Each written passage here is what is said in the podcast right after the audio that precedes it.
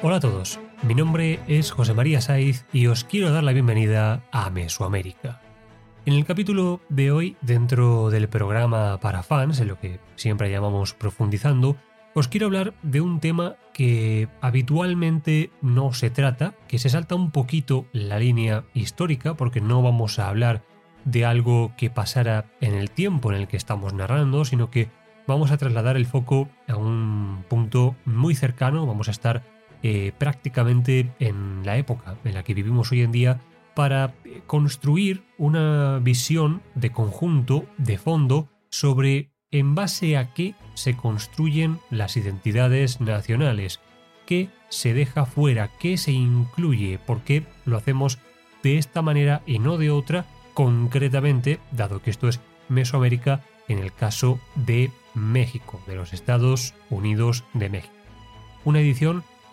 con un contenido que creo que no vais a encontrar en ninguna otra parte, que es eh, hija y fruto de una reflexión profunda, de un estudio eh, que no solo es aplicado a tal o cual batalla o tal o cual rey, sino algo que tiene mucho más que ver con el desarrollo de la convención social que es eh, una nación y una identidad y que creo que va a tocar palos bastante más importantes que la mera historia.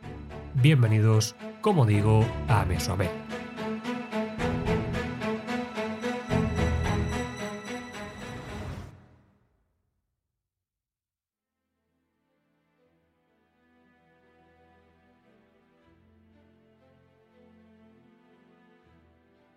Bien, lo primero que hay que aclarar en este sentido es que cuando un país eh, se independiza de otro, ya sea por un proceso de colonialismo, ya sea al haber pertenecido a un imperio o al haber conformado una identidad eh, superior. Hay casos mm, para hacer muchos estudios y para indagar en esto de manera muy profunda. Em, uno de los primeros puntos al, al echar a andar es el explicar a la población que hay en ese momento y a la que está por venir por qué ya no somos lo que hemos venido siendo hasta hace prácticamente dos días.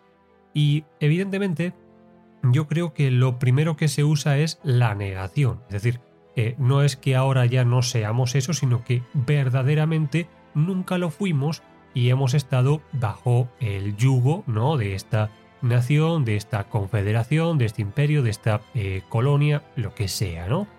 Llegados a este punto, hay que tomar una decisión y para esto, lamentablemente, se han usado mucho los libros de historia, no para sacar conclusiones eh, superadoras, no para aprender de lo que hemos hecho mal y ser eh, cada vez o cada generación un poco mejor, no, sino rebuscar dentro de todo lo que haya pasado en ese territorio en los siglos anteriores algo que nos sirva para agarrarlo eh, y utilizarlo para construir una nación, una identidad nacional y un, sobre todo, un nosotros contra ellos, ¿no? Es, eh, creo, uno de los em, vectores y de las palancas más importantes que accionan eh, partes del ser humano que están, eh, yo creo, incluso por encima del raciocinio en muchas ocasiones, ¿no? En este sentido,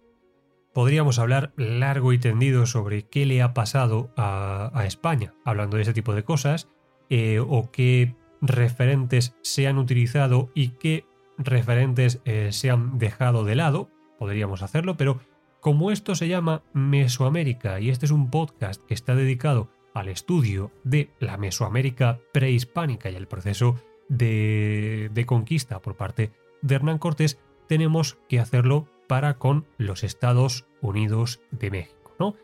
Em, lo que impera,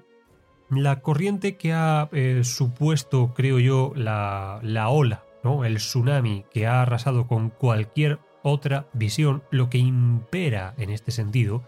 es que eh, la Confederación de Tlaxcala eh, traicionó a Tenochtitlán de alguna manera em, se la ha señalado como facilitadora de la conquista por parte de los españoles y eso se ve como una traición al resto de, pueblos de Mesoamérica, a la Mesoamérica Magna, si queremos llamarlo así, y por lo tanto a todos los hermanos indoamericanos. Y esto no es que lo diga yo, que de repente me intereso por, por este tema, es algo que eh, los propios tlaxcaltecas de hoy en día, es decir, las personas que habitan la ciudad de Tlaxcala, que no existía para cuando los tiempos de, la conquista, sino que fue una fundación posterior, evidentemente, donde estaba la Confederación de, de Tlaxcala,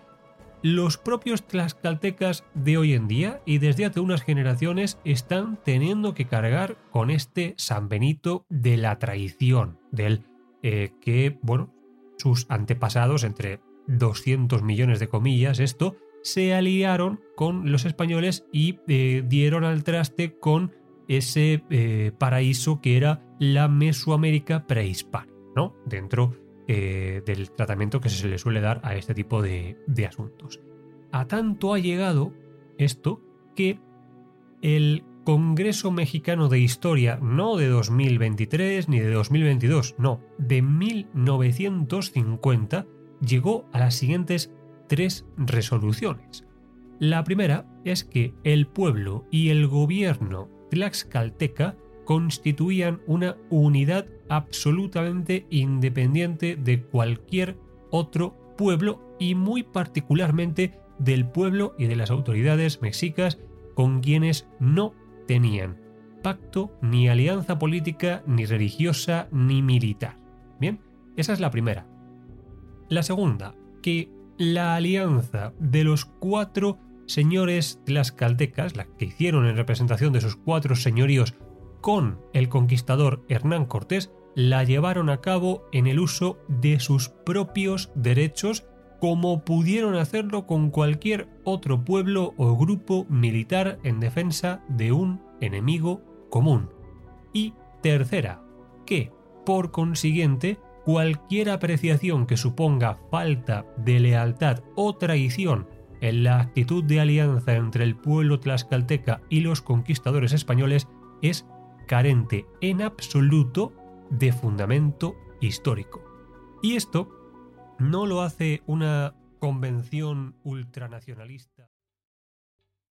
¿Te está gustando este episodio? Hazte fan desde el botón apoyar del podcast de Nivos. Elige tu aportación y podrás escuchar este y el resto de sus episodios extra. Además, ayudarás a su productor a seguir creando contenido con la misma pasión y dedicación.